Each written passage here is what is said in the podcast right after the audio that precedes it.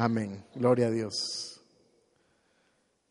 El tema que tenemos para el día de ahora, y al final pues decidí ponerle de esa manera, un corte de pelo para mi orgullo. Vamos con el pelo, dije Renan, y hoy hablaremos mucho del pelo, le cuento. Sí, hoy. Así que... Pero bueno, vamos a ir viendo lo que tenemos en la palabra del Señor. Vamos a ver algunos aspectos sobre el cabello, el que usted tiene así, que tiene arribita. Bueno, cabello o pelo, según la, una definición de un diccionario, dice que es la cubierta de la cabeza humana y también de los animales, ¿verdad? Otro aspecto también sobre el cabello es que en el Nuevo Testamento los hombres lo usaban mucho más corto que en el Viejo Testamento. ¿Verdad? Otro aspecto que tenemos ahí es que también en la palabra de Dios se habla que antes se consideraba como un signo de respeto. Hoy, si usted ve en nuestra sociedad, cuando ya uno lo miran con las canas, es fácil irrespetar a otra persona. Y antes los ancianos eran considerados dignos de mucho respeto. El hecho de tener ya el pelo un poco canoso, un poco blanco, era sinónimo de mucho respeto. Hoy cualquiera emite juicio e irrespeta a las personas que merecen mucho respeto cuando tienen canas en su cabeza. En Proverbios 20, 29 está sobre el eso de, de considerar respeto hacia las canas. Dice que en esos tiempos los hombres se cuidaban el cabello porque era muy importante que el cabello estuviera bonito.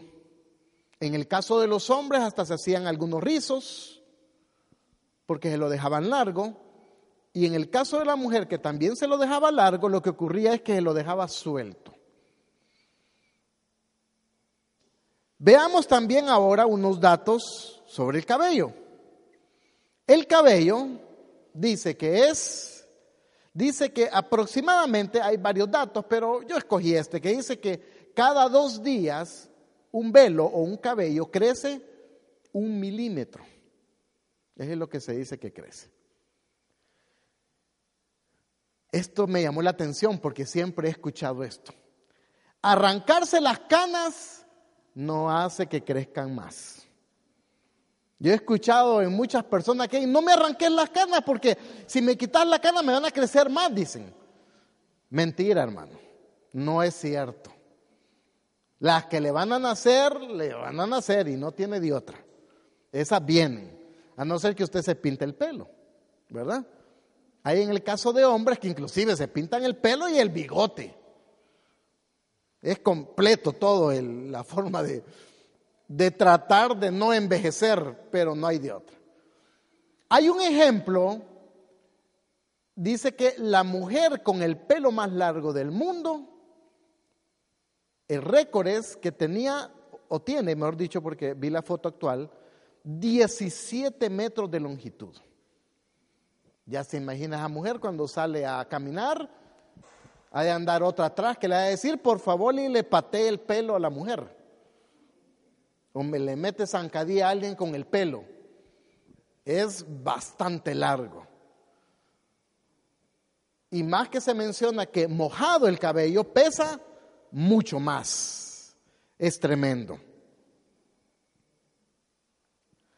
También se dice que el cabello dura en nuestra cabellera tres, más o menos tres años.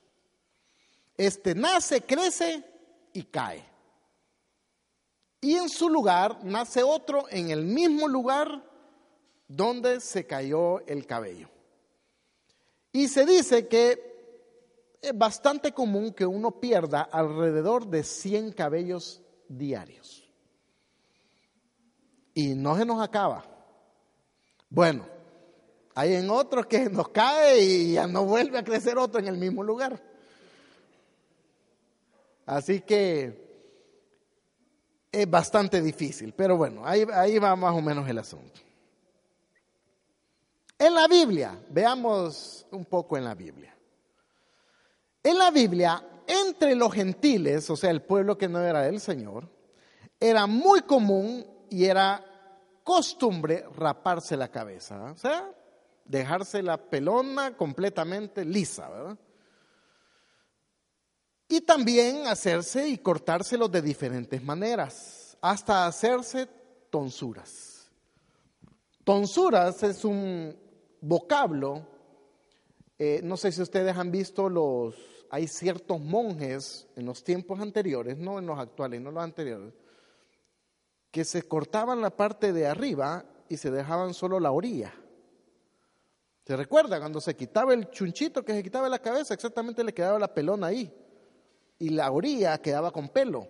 No era que así era, era que se lo cortaban así. Y a eso se le llama una tonsura, cuando se hacía algún tipo de tontura que tiene que ver con un aspecto religioso en este caso, en una ceremonia religiosa. También en la Biblia lo podemos ver cuando existía algún tipo de duelo, las personas y lo que hacían eran cortarse la cabeza, rapársela como señal de duelo. Una de las personas que hizo eso fue Job. En su dolor se rapó como una forma de, de su dolor. Otro personaje de la Biblia que hizo esto por el lugar donde fue fue el caso de José. José cuando llegó a Egipto no le tocó de otra que peinarse el pelo. Bueno, no peinárselo de peinárselo, sino volárselo terminó quedando pelón porque era una costumbre entre los egipcios cortarse el pelo por completo. En el libro de Levítico, en el 19:27, si usted lo lee posteriormente, podrá darse cuenta que hay una prohibición de parte del Señor para su pueblo de cortarse el pelo por completo. Estamos hablando en, algo normal. Era prohibido completamente cortarse el cabello rapado. Inclusive la barba, una ofensa grandísima era cortar la punta de la barba. Podrían arreglarse la barba, pero cortar la punta de la barba era algo deshonroso por completo. Inclusive era considerado no era ni, ni siquiera considerado la burla sobre la calvicie. Y para esto quiero que veamos un, un ejemplo. Si usted me acompaña para ir parte de nuestra introducción al tema, en Segunda de Reyes 2.22. Segunda de Reyes 2.22.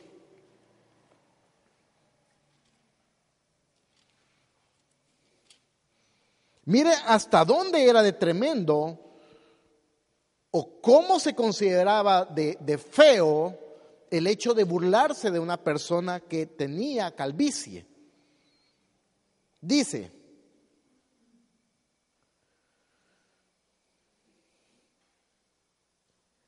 y fueron, bueno, fueron sanas las aguas hasta hoy, conforme a la palabra que habló Eliseo. Después subió de ahí a Betel. Y subiendo por el camino, Eliseo, ¿verdad? Iba subiendo por el camino, salieron unos muchachos de la ciudad. Y se burlaban de él diciendo, calvo, sube, calvo, sube. De una manera burlesca, por supuesto, ¿verdad? Y mirando él atrás, los vio y los maldijo en el nombre de Jehová. Y salieron dos osos del monte y despedazaron de, despedazaron de ellos a 42 muchachos. De ahí fue al Monte Carmelo y de ahí volvió a Samaria. Imagínense qué tremendo. Se enojó Eliseo y había una marita ahí de 42. Los maldijo. Porque yo me imagino Eliseo venía a golpe de sandalia, ¿verdad? Subiendo. Cansado, sudando. Y esta grulla de muchachos, burlándose de él, el hombre venía caliente. Pero mire qué tremendo que los maldijo y dije que salieron dos osos y se los descuartizaron. ¿Hasta dónde fue considerada la burla como algo que no debería de ser por la calvicie de la persona? Eso es solo para que usted vea el contexto que estamos viendo en este momento. El cabello era distintivo de belleza y a veces el cabello era considerado como parte de mi orgullo, ¿verdad? Hoy muchos nos cuidamos el cabello. Vi una estadística ahí que el 95% de las mujeres toman mucha importancia al champú que utilizan, ¿verdad? No utilizan cualquier champú. Uno, uno cualquier cosa lo que se echa normalmente, ¿verdad? Eh, cualquier, bueno, tal vez algunos no, pero normalmente uno cualquier champú, anda con cosas. Pero las mujeres tienen mucho cuidado con el champú que utilizan.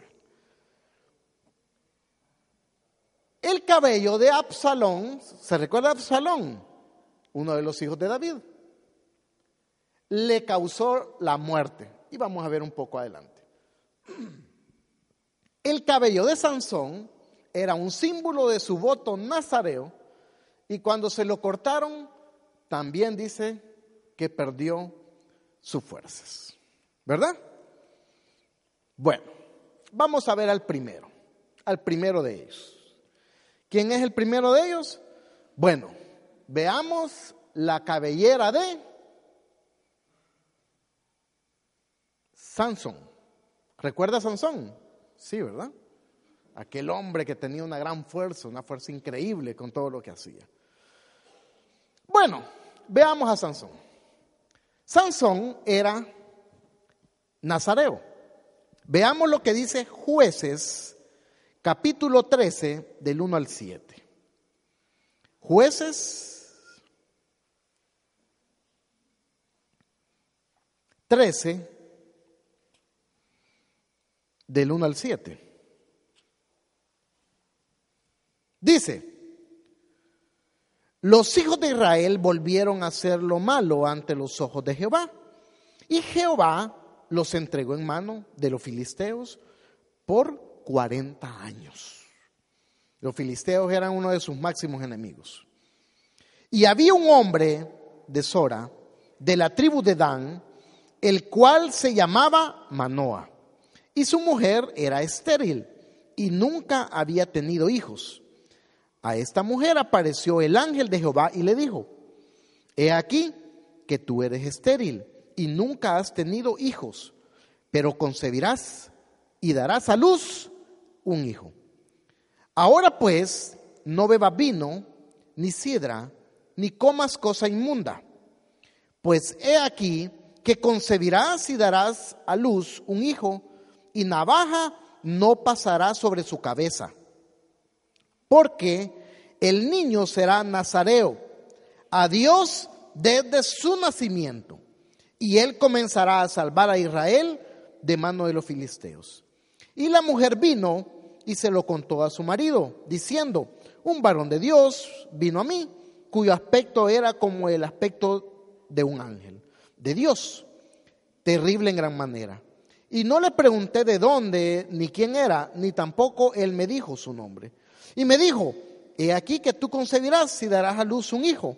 Por tanto, ahora no bebas vino, ni sidra, ni comas cosa inmunda, porque este niño será nazareo a Dios desde su nacimiento hasta el día de su muerte. Desde un inicio, Sansón era considerado guardado para el Señor. Y eso significaba el hecho de ser nazareo, era, era hacer un voto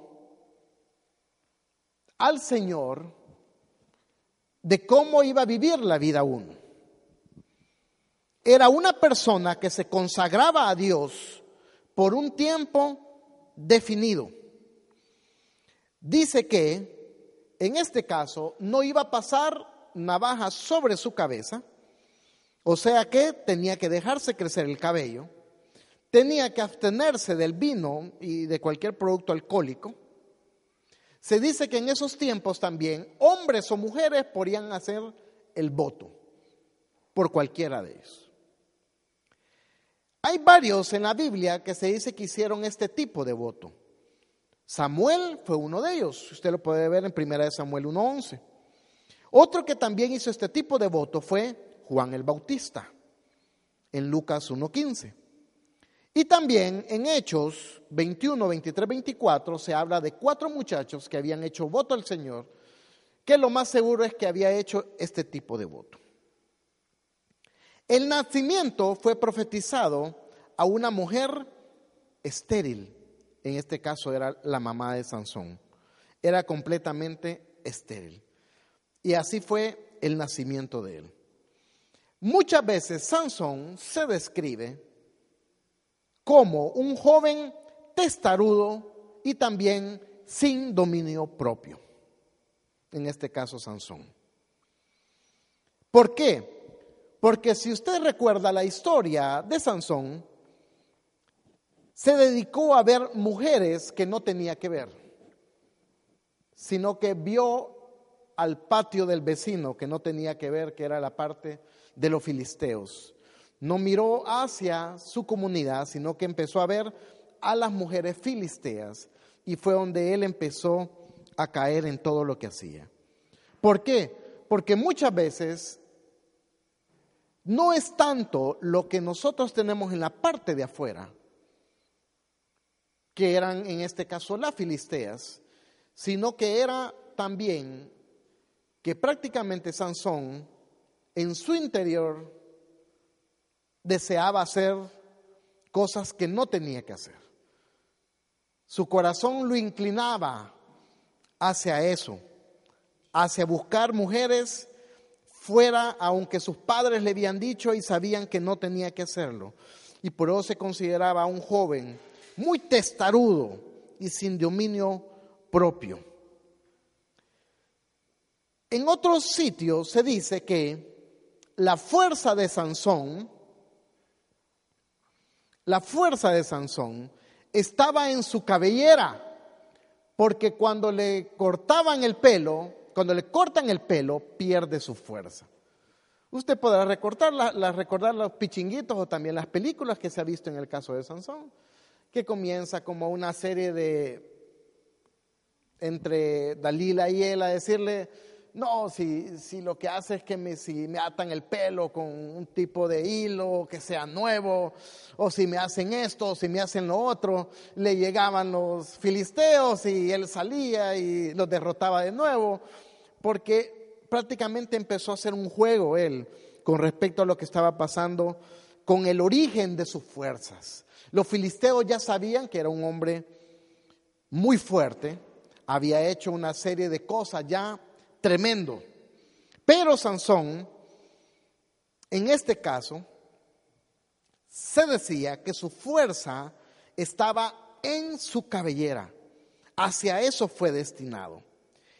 Pero nosotros tenemos que leer la palabra del Señor cuando dice lo siguiente, que cuando Sansón hacía alguna hazaña importante de su fuerza, la palabra de Dios dice bien clara que era solamente cuando venía el Espíritu de Dios a él.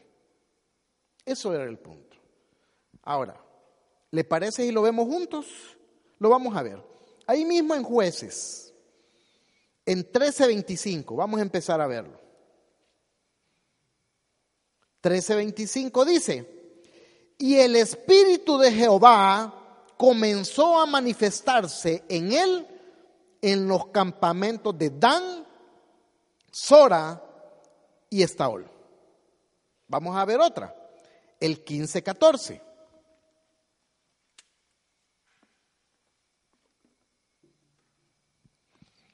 Y así que vino hasta Leí, los filisteos salieron gritando a su encuentro, pero el Espíritu de Jehová vino sobre él y las cuerdas que estaban en sus brazos se volvieron como lino quemado con fuego y las ataduras se cayeron de sus manos. Un tercero, poco más atrás, el 14-19, dice de la manera siguiente, y el Espíritu de Jehová vino sobre él y descendió a Ascalón y mató a treinta hombres de ellos. Y tomando sus despojos dio las mudas de, de vestidos a los que habían explicado el enigma y encendido en enojo, o sea que se airó, se volvió a la casa de su padre. Vemos aquí la importancia. O sea que a nivel general, aunque se decía que era su pelo, no era el pelo, sino que era cuando el Espíritu de Dios venía sobre la vida de él. Usted y yo hoy no necesitamos andar el pelo largo, así como Sansón. Dicen de que, varios historiadores dicen de que Sansón tenía siete trenzas. El pelo lo tenía con siete trenzas. Ya imagina usted todo trenzudo, ¿no? Y no era ese el origen de sus fuerzas, sino que el origen de las fuerzas de Sansón era cuando venía el Espíritu de Dios sobre su vida. Y esas son las cosas que nosotros tenemos que ver hoy. Y es el punto de que la presencia de Dios, si nosotros no sentimos la presencia de Dios en nuestras vidas, entonces es como que nos cortaran el cabello. Es necesario que sintamos la presencia de Dios. Y para eso, gracias a Dios, no es necesario que andemos cabello largo, porque no todos anduviéramos cabello largo. La presencia de Dios es imprescindible en nosotros. El cristiano que no siente la presencia de Dios es porque hay un problema. En ese momento se encienden las luces rojas y es el ruido de la ambulancia y es el momento de decir un alto. Si usted no siente la presencia de Dios, y usted es un cristiano, hermano o hermana, está en problemas. Y como hemos dicho siempre, la presencia de Dios no viene así por así. La presencia de Dios hay que buscarla. Y cuando usted sienta la presencia de Dios, y si usted decide estar en el Señor y buscar de Dios, usted siempre va a sentir la presencia del Señor. Y va a empezar a disfrutar de estar con el Señor todos los días. Porque muchos de nosotros no saben qué es disfrutar del Señor, porque no sienten la presencia del Señor. Entonces se levantan un día y es lo mismo. Ahora, la búsqueda del Señor es muy importante. Estuvimos viendo en el grupo nosotros en Florida, estuvimos viendo eh, Cuarto de Guerra. Es bueno cuando uno la vuelve a ver después de varios tiempos de no verla. Y me llamó la atención un chiste de la señora que le dice, ¿y tú cuando vas a la iglesia? Le dice. ¿O qué día vas a la iglesia? Creo que le dice. Eh, de vez en cuando, le dice ella. Y viene la señora, le repite, pero entonces tu pastor predica de vez en cuando también, le dice, porque cuando tú vales. Muchas veces hay, muchas veces hay una falta de costumbre en la parte nuestra de buscar al Señor. Y cuando queremos sentir la presencia de ese Dios, del Señor, como cuando llegaba, cuando estaba Sansón, no hay otra forma que haciendo callos en las rodillas. Es necesario buscar de Dios, leer su palabra, orar. Si usted no ora y no lee la Biblia, créame que no va a sentir la presencia del Señor. La presencia del Señor no se encuentra como, como unos falsos que andan por ahí y salen en el televisor que lleva el perfume de esto. Y que si usted se lo echa a medianoche va a sentir más. Ni haciendo una serie de fetiches, ni nada por el estilo. Es simplemente la misericordia de Dios sobre nosotros. Pero debe existir la búsqueda del Señor. Si no buscamos del Señor, no vamos a sentir su presencia. Y el caso de Sansón,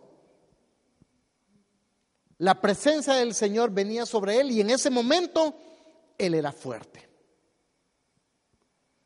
Pero si nosotros, y nosotros lo hemos experimentado, cuando nos hemos alejado del Señor, usted se va a sentir débil.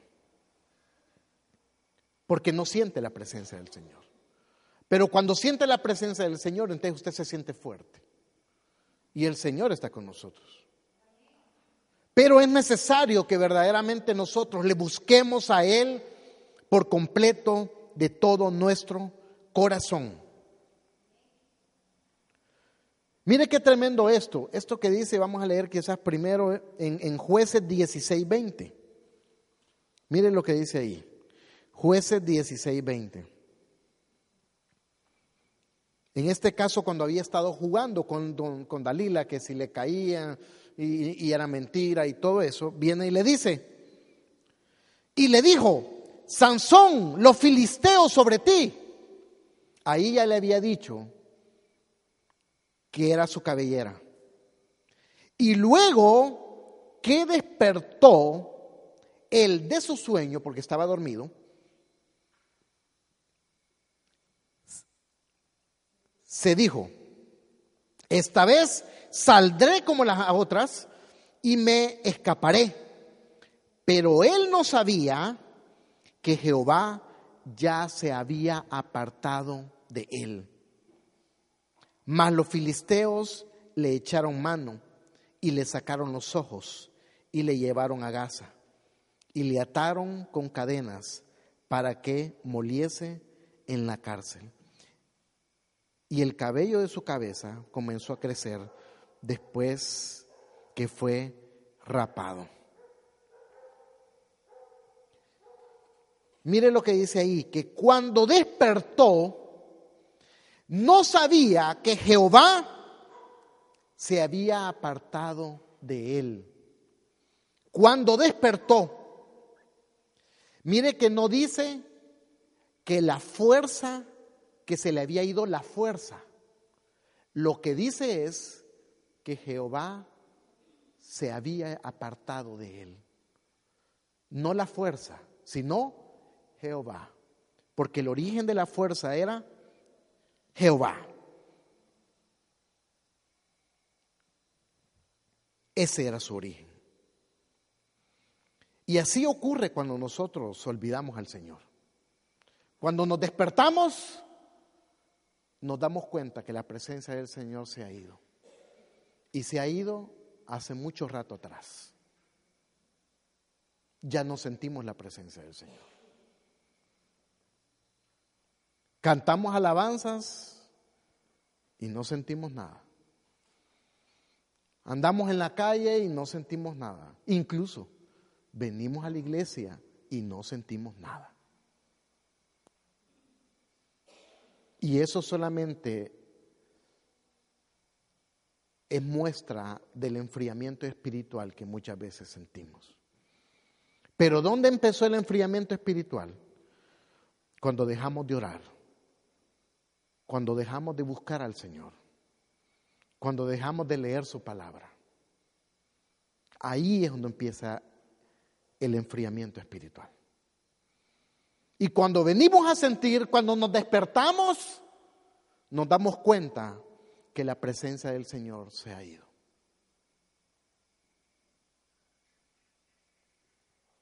Y es donde nosotros tenemos que luchar, porque la presencia del Señor siempre está en nosotros. Y nuestra comunión y lo que tenemos que hacer siempre es necesario. Muchas veces nos olvidamos y perdemos el voto que hemos hecho al Señor. Cuando viene nuestro primer amor al Señor, ¿qué decimos? Señor, yo te voy a alabar, Señor, yo te voy a buscar, Señor, donde tú me mandes, Señor, lo que me pongas a hacer. ¿Cuántas promesas no hacemos cuando venimos al Señor? Hacemos voto al Señor. Hacemos el voto nazareo al Señor. Y cuando vienen los problemas, somos los primeros en salir corriendo. Y cuando viene el mundo y sus deseos, somos los primeros en dejar de venir a, eh, la iglesia. Cuando nos invitan a algo, somos los primeros, ni nos han terminado de decir, cuando ya les decimos sí. Sin pensar que le hemos hecho un voto al Señor de decirle que estaremos en su casa todos los días. Los votos que hacemos al Señor. Pero mire qué interesante, a pesar de todo, Sansón aparece como uno de los héroes de la fe. En Hebreos 11:32 se menciona a Sansón. Porque su fuerza provino de Dios y porque demostró fe en el momento antes de morir. Si usted lee la historia y usted se recuerda, él oró y el Señor, el Espíritu de Dios vino sobre él de nuevo y le permitió hacer lo que él pidió. Sansón confió en la mujer filistea, una mujer que no era la que debería de tener. Era una compañera extraña para su pueblo, falto de lealtad para con él. Lo único que quería era descubrir cuál era el origen de su fuerza. Fue traicionado por una mujer extraña. Pero aún así Sansón está dentro de los héroes de la fe, por su fe antes de morir. Veamos otra cabellera ahora, la cabellera de Absalón. Absalón es el tercer hijo de David. El significado de su nombre, mi padre es paz. Aunque a él era considerado como un promotor de disturbios, pero su significado era mi padre es paz. Bueno, el papá sí era paz de verdad, él no. En segunda de Samuel 14, 25 se menciona que él se cortaba el cabello una vez al año. Uno aproximadamente de hombre, al menos yo creo que generalmente voy como una vez al mes, una vez a las cinco semanas, algo así creo que me toca ir. Este se cortaba el pelo una vez al año. Y su peso era de aproximadamente 4.4 libras el cabello. Y se menciona que cuando acababa de echar agua, le pesaba 6 libras. O sea que era un gran tanate. Ya imagino, no, no ni cómo hacía para secarse la cabeza, Dios mío. A ver cómo hacía. Pero bueno, dice que Absalón fue notable por su buena apariencia. O sea, era guapo. Era un buen partido en ese momento. Imagino que todas las muchachas que querían era tocarle la cabellera.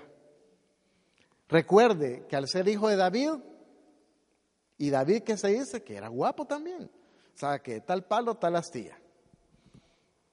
Dice que este Absalón vengó el crimen cometido por su hermanastro Amnón contra su hermana, que fue violada, Tamar, dice que lo mató y luego huyó donde su abuelo,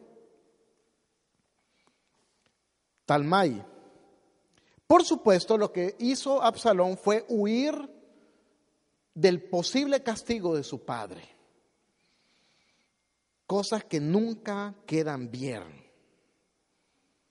Hoy muchas veces en las iglesias ocurre lo mismo. Las personas en lugar de enfrentar la justicia y de enfrentar el juicio en la iglesia, lo que hacen es salir corriendo, porque no les gusta ser disciplinados, sino que lo que hacen antes de enfrentar la disciplina del Señor, lo que hacen es, mejor me cambio de iglesia y mejor me voy. Es lo más rápido y lo mejor para no salir trasquilado. Se menciona también que dos años después de haberse ido donde su abuelo, hubo reconciliación con su padre. Pero Absalón, mire qué tremendo, luego que había sido reconciliado con su padre, dice que él lo que hizo fue que conspiró contra su padre para desplazarlo del reino y se hizo proclamar rey de Hebrón. Eso está en segunda de Samuel 15 del 1 al 12 y lo vamos a ver. Segunda de Samuel 15 del 1 al 12. Mire qué tremendo lo que dice ahí. Aconteció después de esto que Absalón se hizo de carros y caballos y cincuenta hombres que corriesen delante de él. Y se levantaba Absalón de mañana y se ponía a un lado del camino junto a la puerta. Y a cualquiera que tenía pleito y venía al rey a juicio, Absalón le llamaba y le decía, ¿de qué ciudad eres? Y él respondía, tu siervo es de una de las tribus de Israel. Entonces Absalón le decía, mire qué astuto, mira, tus palabras son buenas y justas mas no tienes quien te oiga de parte del rey. Y decía Absalón, ¿quién me pusiera por juez en la tierra para que viniese a mí todos los que tienen pleito o negocio, que yo les haría justicia? Y acontecía que cuando alguno se acercaba para inclinarse a él, él, se él extendía la mano y lo tomaba y lo besaba. Qué tierno. De esta manera hacía con todos los israelitas que venían al rey a juicio. Y así robaba Absalón, Absalón el corazón de los de Israel. Al cabo de cuatro años, aconteció que Absalón dijo al rey, mentiroso, yo te ruego que me permitas que vaya a Hebrón a pagar mi voto que he prometido a Jehová. Porque tu siervo hizo voto cuando estaba en Jesús, en Siria, diciendo, si Jehová me hiciere volver a Jerusalén, yo serviré a Jehová. Y el rey le dijo, ve en paz. Y él se levantó y fue a Hebrón. Entonces envió a Absalón mensajeros por todas las tribus de Israel, diciendo, cuando oigáis el sonido de la trompeta, diréis, Absalón reina en Hebrón. Y fueron con Absalón doscientos hombres de Jerusalén convidados por él, los cuales iban en su sencillez sin saber nada. Y mientras Absalón ofrecía los sacrificios, llamó a Itofel, Gilonita, consejero de David, de su ciudad de Gilo, y la conspiración se hizo poderosa y aumentaba el pueblo que seguía a Absalón. Mire qué tremendo lo que hizo Absalón. Una vez había vuelto, lo que empezó a hacer fue a conspirar en contra de su padre. Con una mentira a decirle a su padre que iba a hacer voto, no fue agradecido para con su padre que lo había vuelto a recibir luego de haber eh, cuando mató a su hermano, a su hermanastro, a su hermano, y no le importó.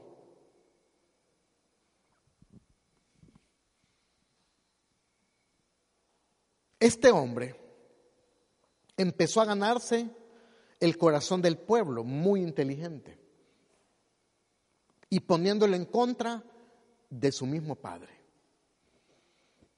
diciéndole, yo te haré justicia. Mi padre no. Yo te voy a hacer justicia.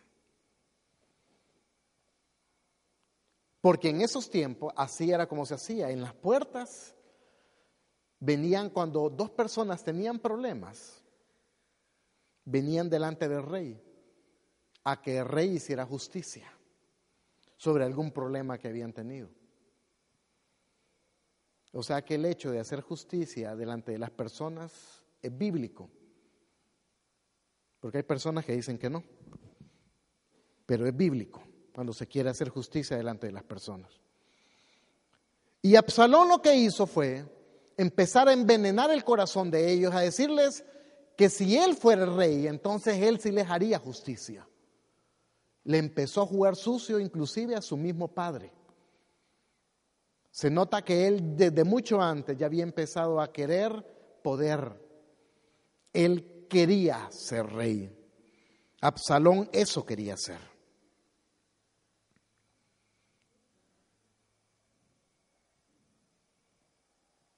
Dice que la batalla, posteriormente Absalón, entró y empezó a perseguir a su padre y fueron momentos muy difíciles, donde incluso David huyó de su propio hijo. Dice que la batalla se libró en el bosque de Efraín, en Galaad, probablemente cerca de Mahanaín. Y vamos a leer en Segunda de Samuel 18 del 6 al 10. Segunda de Samuel 18 del 6 al 10.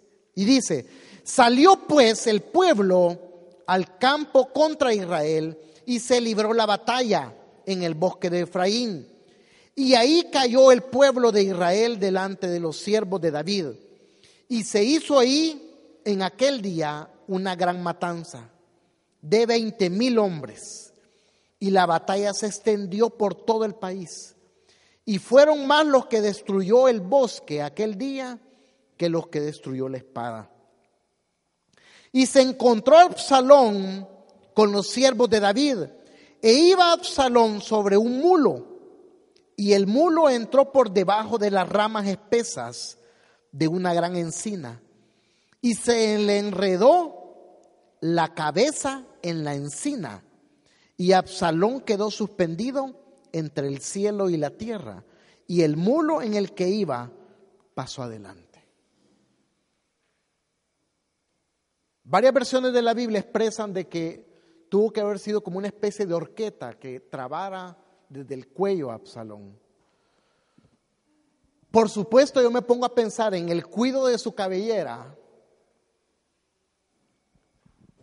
y haber pasado en una encina y por debajo y todo el problema que había, me imagino que incluso Absalón se ha haber puesto a pensar, cuidadito se me enreda el pelo.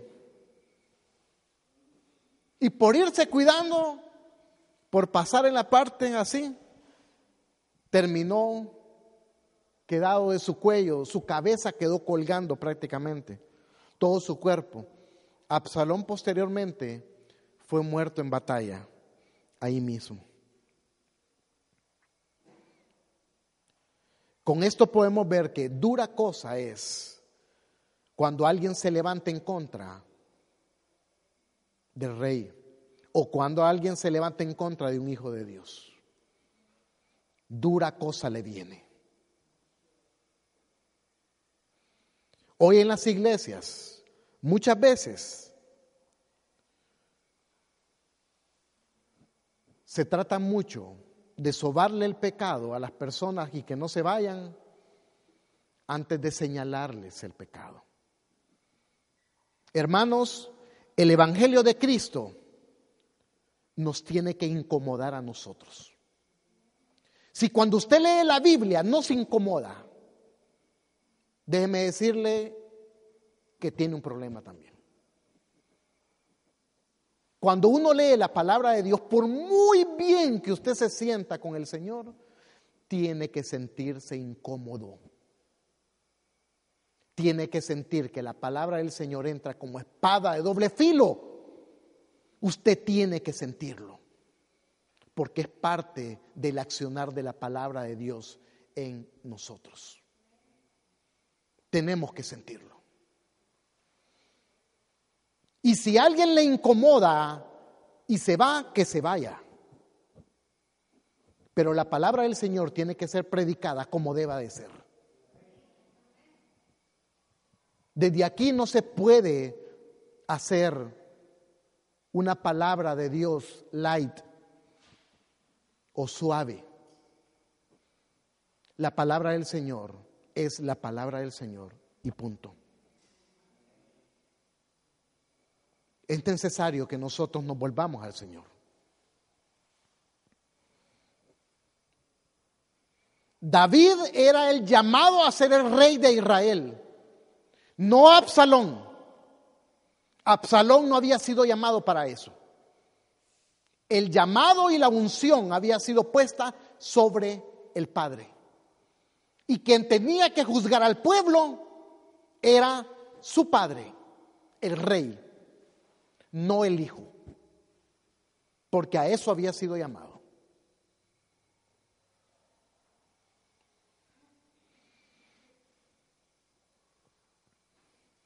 con un ejército menor, en este caso David destruyó el otro.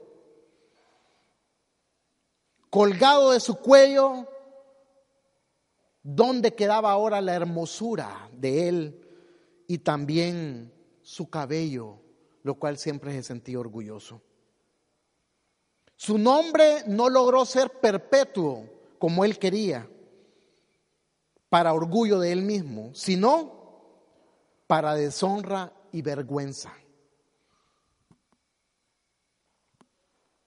Fue sepultado como un criminal en el bosque, Absalón. El espíritu de Absalón. Si yo fuera rey, te apoyaría.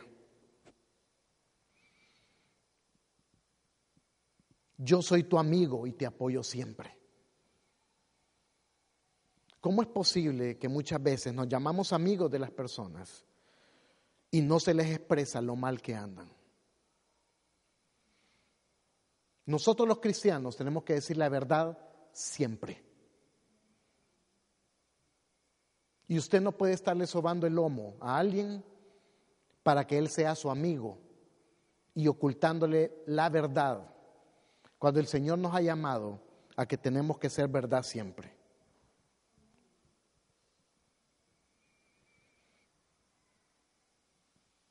Un corazón engañoso proyecta eso, engaño. Y una mente engañada acepta eso, engaño. Precisamente. Durante su vida, Absalón se había construido un monumento, había hecho una columna. Eso usted lo puede leer en 2 de Samuel 18, 18 en el valle del rey, del rey. Había hecho una columna para ser recordado él por siempre.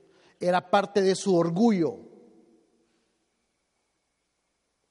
Luego fue sepultado como un criminal en un gran hoyo en el bosque y se levantó un alto montón de piedras sobre su tumba.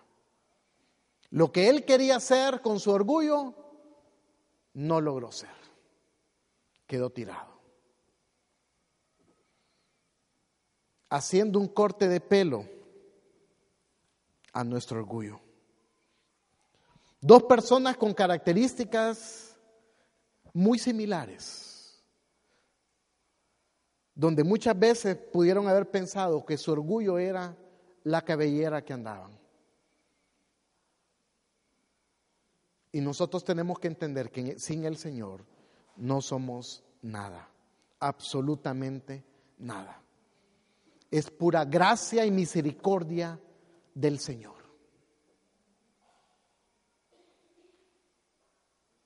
Para ir finalizando podemos decir,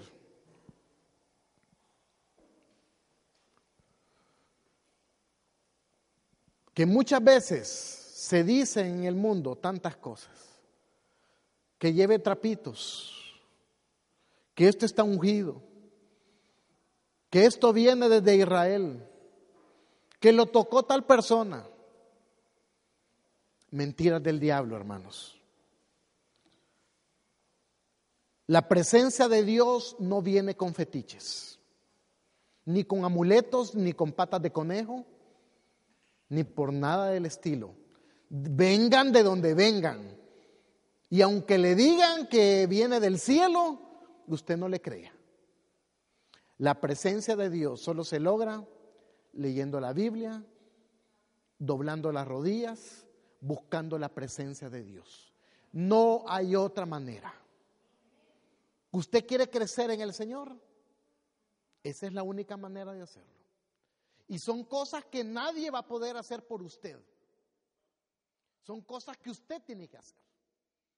Usted tiene que pagar el precio de estar en la presencia de Dios.